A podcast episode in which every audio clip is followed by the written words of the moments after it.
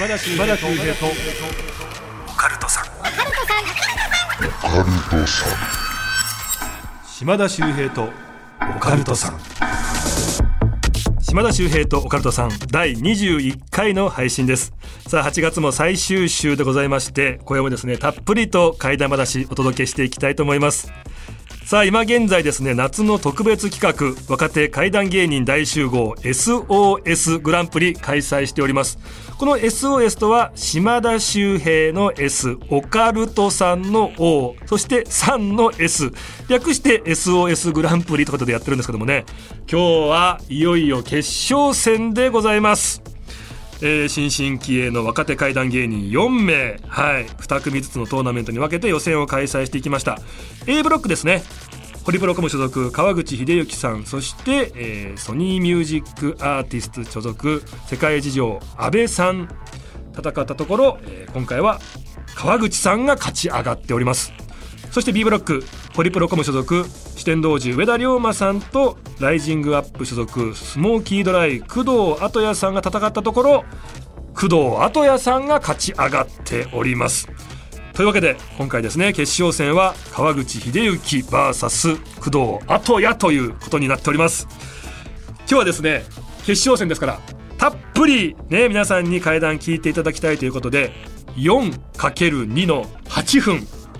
8分前後の替え玉話披露していただきたいと思います。さあ一体初代 SOS グランプリチャンピオンに輝くのはどちらなんでしょうか？早速ですね、えー、順番をくじ引きで決めていきたいと思います。これも順番も大事ですからね。さあ行きましょう。先行はこちら！じゃんお！ホリプロコム所属川口秀幸さんです。ということで自動的に高校はライジングアップ所属スモーキードライ工藤後也さんに怪談話話していただきます。お二人一体どんな怪談話聞かせてくれるんでしょうか？島田秀平とオカルトさん最後までよろしくお願いいたします島田秀平とオカルトさん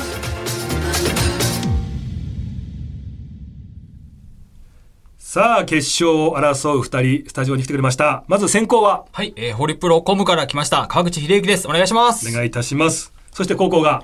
ライジングアップから来ました、スモーキードライ、工藤後也です。よろしくお願いします。お願いいたします。さあ、いよいよ決勝ですけども、ね、今の心境、川口さんいかがでしょうか？やっぱりこう、島田さんに、えー、まあ、まあ、これ、まあ、次戦ですけど、まあ、島田さんに一番お世話になってると思ってるんで、やっぱどうしてもこれは勝たなきゃいけないなと。はい。自分に聞かせて頑張ります。ちょっとこの、なんかすごい力んでるんですよね、ずっとね。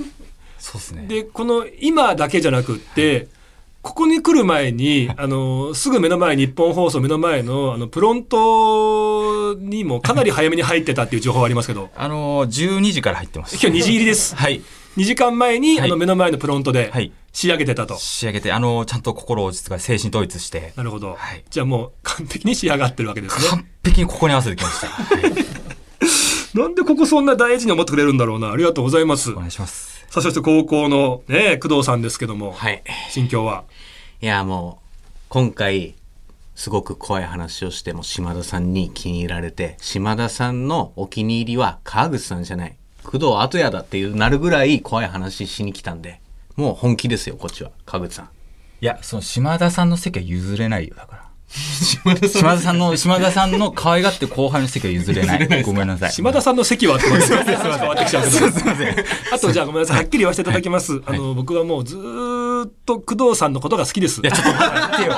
気持ち悪いんだって川口さん、ちょっと。ちょっと待ってください。僕のオーラというか、陰の感じがもう。島田さん、はい、前回、あの、主典道場上田で出てたじゃないですか。ええあいったまあ、樹の能力あるじゃないですか。あの、なんかちょっとね、なんか手をかざすと、はい、なんかその人が不幸になってしまうっていうね。はい。はい、僕は実際、ジュグのフィギュアを持ってますんで、ええ、人形の指さした方の人が怪我をする、もしくは大事故に遭うっていう人形を今も現在持ってますんで、はい、えー、この結果次第では、えー、一人ずつ、えー、ご自宅に伺って、えー、人形を、はい、置いていこうかなと。あのさ、みんな純粋に階段で勝負してほしいんですよ。あのー、負けたら呪うみたいな、変なやつやってくと、前回もさ、もうスタッフさんが終わった後、判定した後なんかすげえなんか悩んじゃってんだよ。大丈夫かなみたいな。そんなつもりで判定してないんだけども、みたいな。呪われるんすか俺みたいな感じで。結構なんか終わった後ドヨーンとしちゃってんのよ。そこはもう大会ですからね。もうそこすっきりとやっていただきたいんです、はい、階段で勝負します。いいです。今日呪物退治で呼ばれてます。大丈夫。だから一心にね、はい、全員をそのね、呪う人たちを全員倒して一心にその呪いを分けてほしいなって思ってますけど。どうですか？ちなみに今回あの賞金が4万4444円ですけども、はい、これ何に使うとかありますか？これ本当にもうご飯代に使います。シンプルに。はい。いやそうだよね。あったかいもの食べたいです。あったかいもの食べたい。なるほど。はい。えー、工藤さんは？いや、僕らはもう YouTube の制作費の方にも、機材だったり、いろいろ回していこうかなと思ってます。はい。本当工藤さんに勝ってほしいってね。これはもう階段の勝負ですから。お前が言うんじゃねえよ。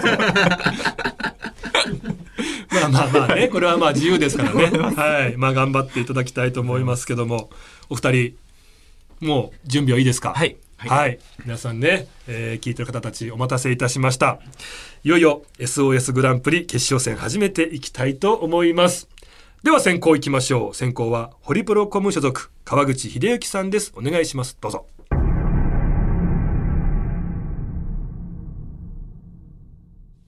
どうも川口秀幸です。お願いします。えー、この話ですね。僕あの、まあ、島田さんにもこう言っていただいてる通り自分の足で稼いでこう体験をこうお話ししたりとか自分で取材に行ったりインタビューをして、えー、お伝えするっていう会談をやっぱりこう伝えた方がリアルだなと思ってまして、えー、今からお話しする話実際に僕がその現場に足を運んだ、まあ、経緯を含めた会談にはなるんですけども、えー、幼なじみの秋山くんと岸くんっていう、まあ、友達がいまして、もう小中高幼馴染なんですね。で、この秋山くんって子が、えー、コンビニでバイトしてまして、そのコンビニがどうやら、お化けが出るコンビニ、通称バケコンって言われてるとこで、うん、えー、バイトしてまして、はい、夜勤でバイトしてるんですね。ただ、立地がですね、少しまあ変わってると言いますか、まあ今だったらまあそういうお店もあるんでしょうけど、十字路の角に秋山のそのバイトしてるコンビニがあって、その真向かいにもコンビニがあるんです。ただ、その真向かいのコンビニ、結構な頻度で変わるんですって。本当にもう1ヶ月、早ければ1ヶ月、えー、まあちょっと持ったとしても3ヶ月とか。で、結構すぐテナントが変わったりしてて、その十字路も、えー、秋山自身が目撃したことはないんですけど、こう交通事故が結構起こってたりっていうのを店長から聞いたりするっていう、まあ事故現場だったりするんですけど、秋山自体霊感ないんですよ。ただ、こうバイトしててちょっとおかしなことあるなっていう、こう結構ありまして、コンビニでこうバイトしてる時に、えー、ジュースの棚といいますか、バックヤードからこう後ろからこういうふうにジュースを補充してって、で、こう真ん中の段ぐらいまで補充した時に、店内からおじさんがこう裏尾の方こうやってじーっと見てくるんですって。で、ジュース越しに裏の方をこうやって伺ってくるんで、あ、お客さんが来たんだと思って。すぐレジの方こうやって店内に回ったらお客さんはいなかった。あ、もしかしたらこう回っていく間にいなくなっちゃったのかなとかって思ってたらしいんですけど、そっからですね、ちょいちょいこう不思議なことが起こるようになったって言ってて、えー、夜勤中ですね、秋山、えー、まあ一人体制の時に、えー、コンビニでバイトしてる方わかると思うんですけど、バックヤードって言われる、まあ、店員さんが待機できるスペースがあるんですね。そこで、まあ、お客さんがいない時は、携帯いじったりとか、えー、まあ、本読んだりとか、うん、ちょっと休憩したりとかっていうスペースで秋山はまあ時間潰してたんです。で、お客さんがレジの方に来て、すいませんとか声かけてくれたら、レジに行って対応するっていう風にしてたんですけど、えー、夜中ですね、まあ、お客さんも一人もいなくて、えー、バックヤードでこう休憩してたら、レジの方からですね、えー、女性の声で、すいませんって薄い声聞こえるんですよ。で、秋山もまあお客さん来たなと思って、まあ、レジの方行ったら、まあ女性の声もしたんですけど、いなくて、あ、まあもしかして聞き間違いかもしんないなと思って、またバックヤードに戻ってきて、で、また携帯とかいじってたら、また、すいませんってこう、薄い声で聞こえるんです。で、またレジの方行くんですけど、まあ人いないんですね。で、もしかしたらこう、店内 BGM をこう聞き間違えたりとか、もしくは女性の声だったんで、えー、女性のその化粧品コーナーにこうしゃがみながらなんか、ね、物を選んでたりするのかなと思って店内ぐるーって回ったんですけど、誰もいないんですよ。うん、えー、もしかしてトイレかなと思ってトイレも確認したり、えー、もしかして倉庫に入っちゃってんのかなって倉庫の方を調べても誰もいないんですよ。で、ちょっとその段階で秋山自身がちょっと怖いなと思って。なんか霊感ないけどこれ聞いちゃったのかなと思ってバックヤードに戻ったんですよ。うんで、その時にバックヤードって、えー、レジ前を映す監視カメラのモニターがあるんですね。えー、その映してるモニターがあって、戻ってきた時にそのモニターをパッて見たら、レジ前に全身黒ずくめの女の人が、じーっと監視カメラをぐーって見てるんですよ。で、あ、お客さんいるんだと思って。またこう壁越しにそのレジを覗くんですけど、女性見当たんないんですね。でもモニターにははっきり全身黒ずくめの髪の長い人がずっとこうやって監視カメラ見ててあれ？これ今通ってきた時もそんな人すれ違ってもないしモニターには見えてるけどこのレジ前にはいない。これなんだってちょっとパニックっちゃって、うん、これどういうことなんだろう？って思ってたらその監視カメラを見てる女性が視線がずっとこうやって下がってくるんですって。下がってきた瞬間にレジ前の机をドドドドって叩くんですよ。で、それに秋山びっくりしちゃって、目閉じて、固まっちゃったんですよ。で、もう怖い怖い怖いってなっちゃって、でも、金縛り状態なんですけど、何分経ったかもわからないみたいな。うん、で、怖いなって思って、パッて目が開けられるようになったら、その監視カメラに映ってるはずの女性消えてて、でもそういうことが起こったんですぐ店長に連絡して今こういうことが起こりました。店長ちょっと怖いんですぐ来てくださいっていう店長に連絡したら分かったすぐ行くよって店長に来てくれて、ちょっと監視カメラにおそらく映ってるんで、確認だけお願いしてもいいですか？で、僕はちょっと見たくないんで、店長でちょっと確認お願いしてもいいですかって言って、秋山はそのまま立ち会ったんですけど、画面は見ないままずっと下向いてたんです。で、店長に、あの、映ってます？みたいな。ちょっと僕見れないんで、映ってますよね？って言ったら店長も、ああ、まあまあ、うん、みたいな。ちょっとなんか空返事というか、うん、なんかあんま腑に落ちない感じで、え、どうしたんですか？っつったら、その映ってるであろう時間帯、前後10分が砂嵐で全部消えてるんです。えー、で、そのコンビニにですね、えー、僕、もう一人の友達、岸君と行ってきまして、はい。まあ、岸が、まあ、車買ったっていうんで、まあ、中古で買ったんで、ちょっとドライブがてらにその秋山の問題のお化けコンビニ行ってみようよ、つって。ただ、普通に行くのだと、ちょっと面白みないから、僕らってわからないように変装して、カツラかぶって、メガネかけて、こうサングラスしてとか、マスクしてとかって、一見僕らじゃないように、ちょっとドッキリ仕掛けるみたいな感じで脅かしに行こうよって言って、で、行ったんですね。で、まあ、その秋山のコンビニ着いた瞬間に、普通のコンビニって多分結構な明るさがあるんですよ、店内。うん、駐車場から店内見ると、やっぱりちょっと暗いんですよね。うん、なんか節電してるのかなと思うぐらい暗くて、まあちょっと気持ち悪いなって思うぐらいだったんですけど、まあそんなことはその時あんまり気にせず、そのまま店内に入って、こう立ち読み、本コーナーで、え1時間ぐらい立ち読みして、ちょっと、まあその当時は迷惑なお客さんのふりして、俺らでしたみたいなドッキリ仕掛けようって言ったんですけど、こう本のコーナーで本読み始めて2分3分ぐらいで秋山が声かけてきて「うん、お前ら何やってんの?」で、もう変装してんのになんで俺らって分かったのっつったらその騎士の車、まあ、買ったのを覚えてて車種とか形とか覚えててお前らだと思ってたんだよっつって。でもすぐ分かったんだって言うんですけどその、えー、秋山がですねなんかお前らどっちか彼女連れてきてないなんかその僕らが本棚、本コーナーで立ち読みしてる間に、ずっと女の子がこう立って、ずっと静止して立ってる状態。で、僕らはずっと男二人で来てるんで、そんなこと言われたらめちゃくちゃ怖くなっちゃって、うん、あ、じゃあちょっと帰るわ。って言って、その場は何も特に撮影とかもせず帰ったんです。で、まあ岸にはその状態で最寄り駅まで送ってもらって、まあちょっと気持ち悪かったねなんて言いながら帰り下ろしてもらって、た。その帰り岸が交通事故で意識不明の重体になっちゃったんです。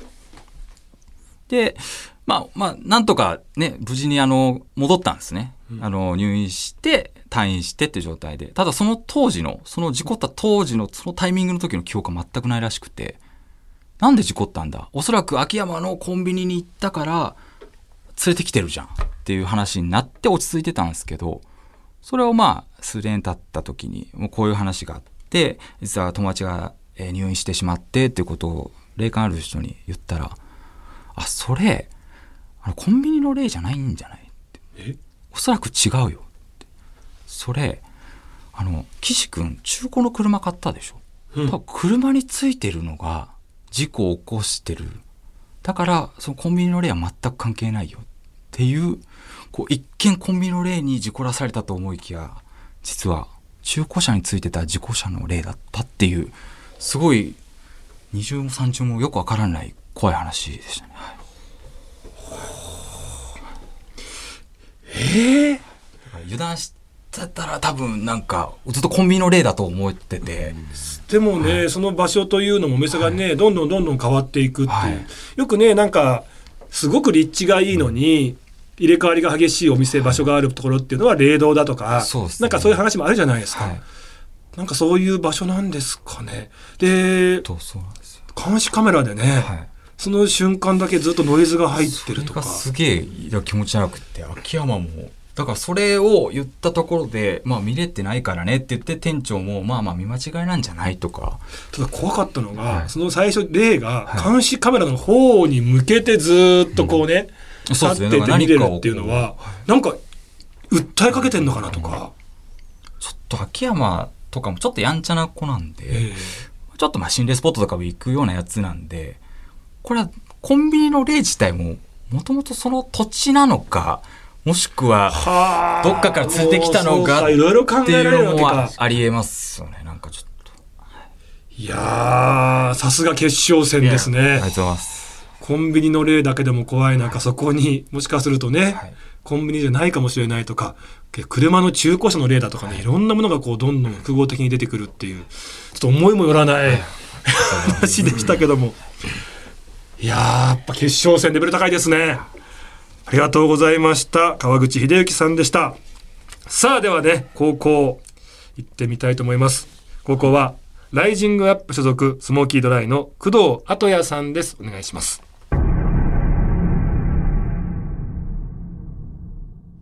スモーキードライ工藤後也です。よろしくお願いします。あの今さっき川口さんがお話しされたようにどこから霊が飛んでくるかわかんないなっていうお話僕もちょっと近いようなものがございまして皆さんあれですよねもう携帯とかが普及して気づけばもう03とか市外局番とかの電話番号なんて忘れて今080とか090070でも生活してるじゃないですか。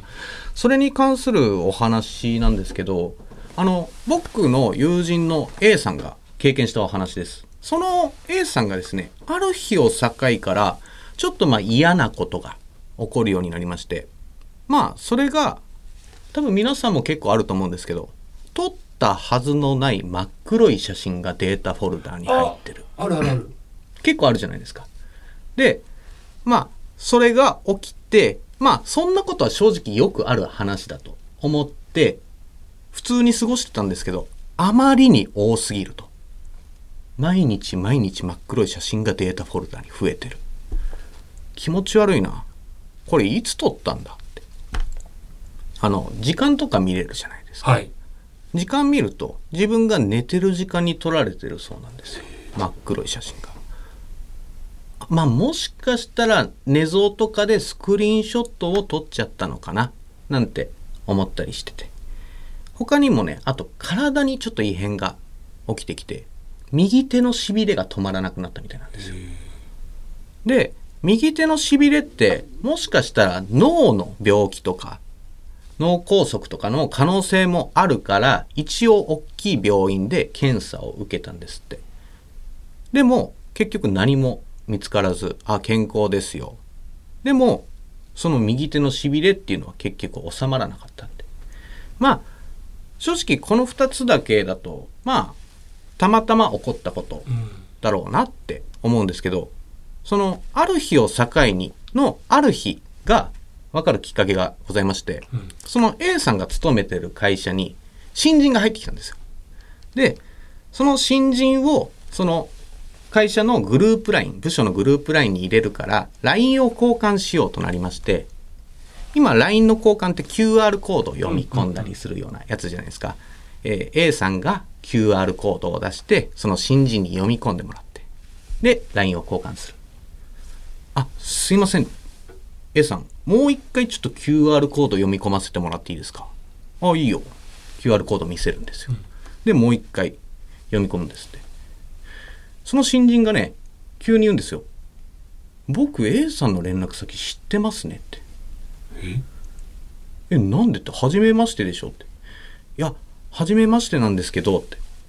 こう LINE って知ってる人の QR コード読み込むと本来だとアカウントが出てきて追加するブロックするとか出てくるんですけど、知ってる人の場合トークルームにポンって飛ぶんですって。あトークルーム飛ぶんですよって。あそうって。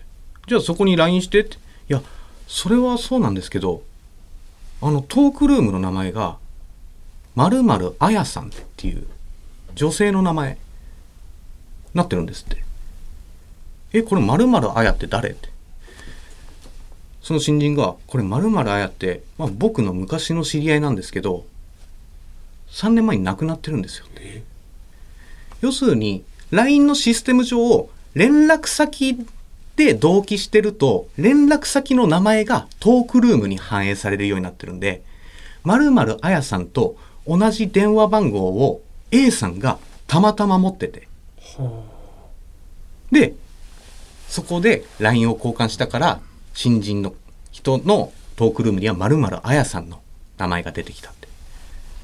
要するに亡くなった人の電話番号が回り回って A さんのところにたどり着いた、あじゃあそうなんだね。その〇〇あやさんと同じ電話番号だったんだっていうのは理解してただこの電話番号3年でもう3人目なんですよって。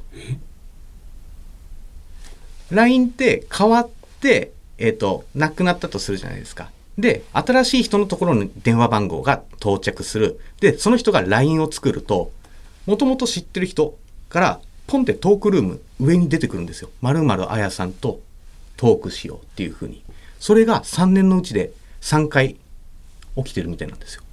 なんか、事故物件ならぬ事故電話番号みたいで気持ち悪いですよ、その電話番号って言われて、そういえば思い出したのが、はい。携帯のキャリアを変えて電話番号を変えてからこういうデータフォルダに真っ黒い写真が連続で起きる。そういえば右手もしびれるこういうことが起き出したな。もしかしたらこれ関係あんのかなって。でもあんまりオカルトとか心霊とかはあんまり信じてないタイプだったんでまあ気のせいだろう。まあちょっとなんか気持ち悪い電話番号かもしれないけどまあいいやっていうことで過ごしてて。でまあある日ですよ。普通に地元で飲んでて。でそうしたらまあその中のメンツで一人まあ霊が家系的にも霊が見えるやつがいて。そいつが「ええお前右手痛いんじゃない?」って「いや痛いわけじゃないけどしびれ止まんないんだよね」って「あそうだよね」って「お前が携帯握るたんびに男の人がお前の腕をグーって握りしめてるよ」って。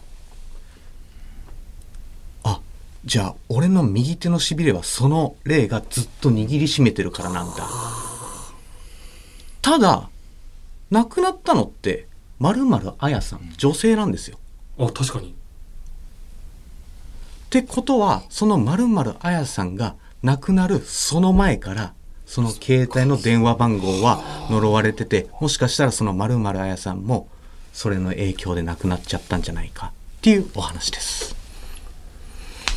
うわー、はい。また LINE 交換なんていう誰もがね今後もたくさんやっていくっていう身近なところのお話なんでちょっと怖くなってきちゃいますよね。そうなんですよね。誰が前使ってたかやっぱわからないんで、電話番号ってどういう方が。だから基本的には一回持った電話番号をずっと持ち続けるのが一番いいことかなって。今マイナンバーポータビリティとはいはいはいはいか持ち越せるものが結構あるんでまあできるだけ自分の電話番号はずっと自分が持っておくのが一番いいかなとは思いますね。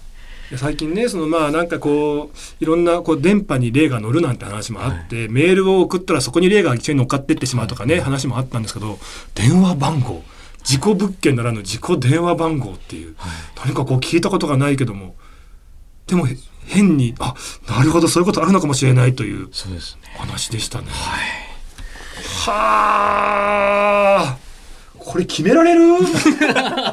全然種類違うんだけど そうですね。そう。ですねもうさ、賞金も4万4444円なわけですよ。はい。もう一人1万1100とかで4 分割して全員優勝とか。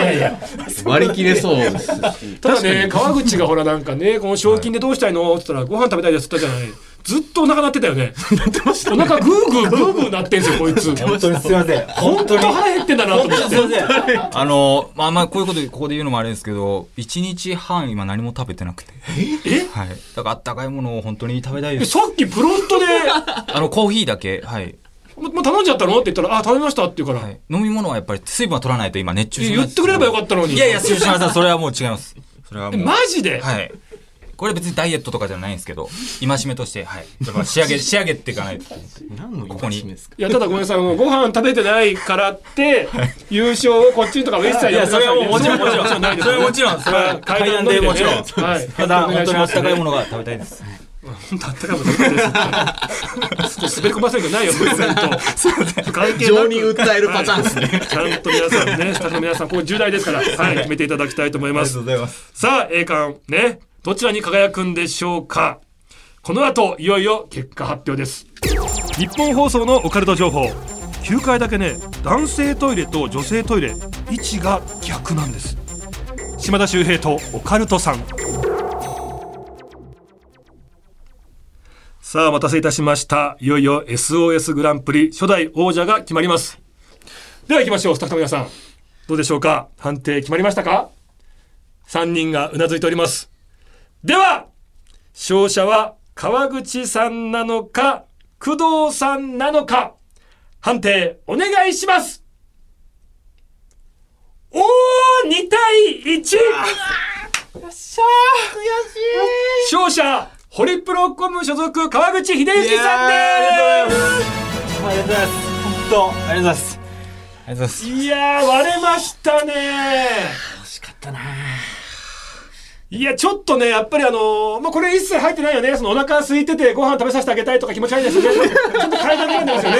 そこは階段で選んでます。はい。よかったよかったただなんかさ、一個ずるいなと思ったのが、その、工藤さんの時にグーグーお腹鳴ってるから、あれ若干なんか邪魔、いやいや、そんなことない。話しづらかったっすよね。そうまあそうですねお腹空いてんのかな？っていうでも、あの、あと、工藤の方に話してる時はだいぶ我慢してたんで、もしかしたら僕のお腹の音じゃない音かもしれないです。いや、お腹の音です。お腹の音です。あれは。はい。はい。さあ、でも2対1。本当に僅差でございました。まあね、種類が全く違うんで、難しかったと思いますけども、はい。見事、勝者川口さんです。おめでとうございありがとうございま。ます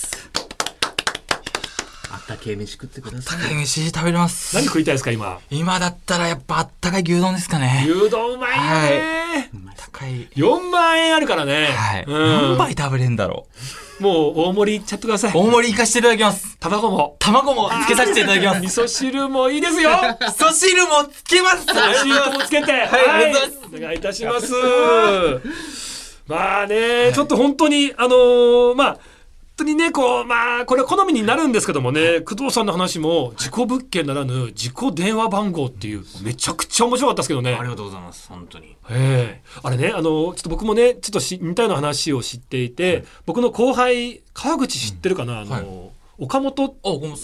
岡本っていう、まあいて、まあ事務所辞めちゃったんですけど、今別の事務所で芸人頑張ってるんですけどもね、なんか彼が、まあ今、あのーまあずっとこう芸人頑張ってる中で、あの僕らホリプロコムにもともとあの、まあホリプロですけど、フォークダンスで鳴子坂さんっていらっしゃって、はい。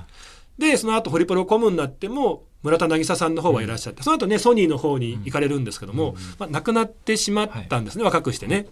で僕ら本当にお世話になっててもう大好きな先輩だったんでみんな村田渚さんの番号を入れてたんですよ。で亡くなった後もなんかこう消せなくって残してたんですよ。でその岡本っていうのもすごく可愛がってもらってたんでそれ自分自身悩んだ時にふとこう渚さんの顔を思い出してああ渚さんすごいお世話になったなと思ってで思わずその渚さんの消してない番号の通話ボタンをポンって押しちゃったんですって。かかるわけないのに。そしたら、プルルルルってなるんですって。ああ、なったなったと思って。ププルルルはいもしもしって出るんですって相手が。ああやばいやばい間違えちゃったなんかごめんなさいと思ってで「すいません」ってこう謝って実はねあの僕こうこうこうであの女性が「もしもし」って言ってるんですけどあの昔お世話になったねあの村田渚さんって方がいらっしゃってその方の番号で消してなくってあのその番号を押したら今かかっちゃったんですすいませんって言ったら向こうが「はい」「はい」って変なリアクションなんですって。え、え、あ、あの、間違えてすいませんでした。あの、本当すいませんでした。はい。え、え、あの、私、名前、村田渚って言いますけど。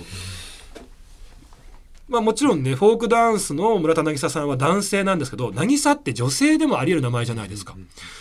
本当に偶然その番号をもう全く同姓同名の村田渚さんという女性が引き継いで、まあ、使ってるらしいですね。そんなことあるんだななんてまあ怖い話というか不思議な話なんですけどね。すげえ。ちょくちょくね。じゃあ今回優勝僕でいいですか？ちょっと待ってください。ちょっと待ってください。拍手してますね向こう。待ってくださいよ。すみませんちょっと僕牛丼食べますんでこれで。ちょっと待ってください。じゃあついていくだけいいですか。一杯だけください本当悪い部分出ましたよね。みんなの階段聞いて悔しくなっちゃうっていう。いらないもん絶対さ。いやでもなんかそういう話があったんでねちょっとなんかその番号の話って面白いなと思って僕めちゃめちゃ興味深かったんですよ。いやいやちょっとまたね、ぜひぜひ今後ともお願いいたします。えー、というわけでじゃあ賞金の方をはいこちら。すみません。4万4444円になりますんで、はい、はい、こちらですね、はい、はい、中ね高めていただいて。はい、こちら、はい、じゃあこちらになります。あ、ありがとうございます。ああ小銭あちょっとちょっとこんなバブルの時のお札の出し方あります？ちょっと。おめでとうございます。ありがとうございます。す。みません そうお二人何かお知らせとかありましたらぜひねあの教えていただきたいんですけども。はい。あじゃあ、えー、僕は、えー、相撲ドラはい工藤は相撲ドラ TV っていう YouTube のチャンネルをやってたりあとは海パっていうイベント階段のイベントがございましてそれ川口さんと一緒に出てるイベントが、はい、はい、ございますので、えー、あとはブルッド委員会っていう YouTube もやってますので、はい、はい、よろしくお願いします。ありがとうございます。そして川口さんは？はい、えー、川口心霊探検隊という YouTube のチャンネルをやってますのでそちら、えー、心霊スポットの動画と、えー、僕の階段の動画を週6日、えー、上げてますんではいそれをお願いいたします。週6日って言いました？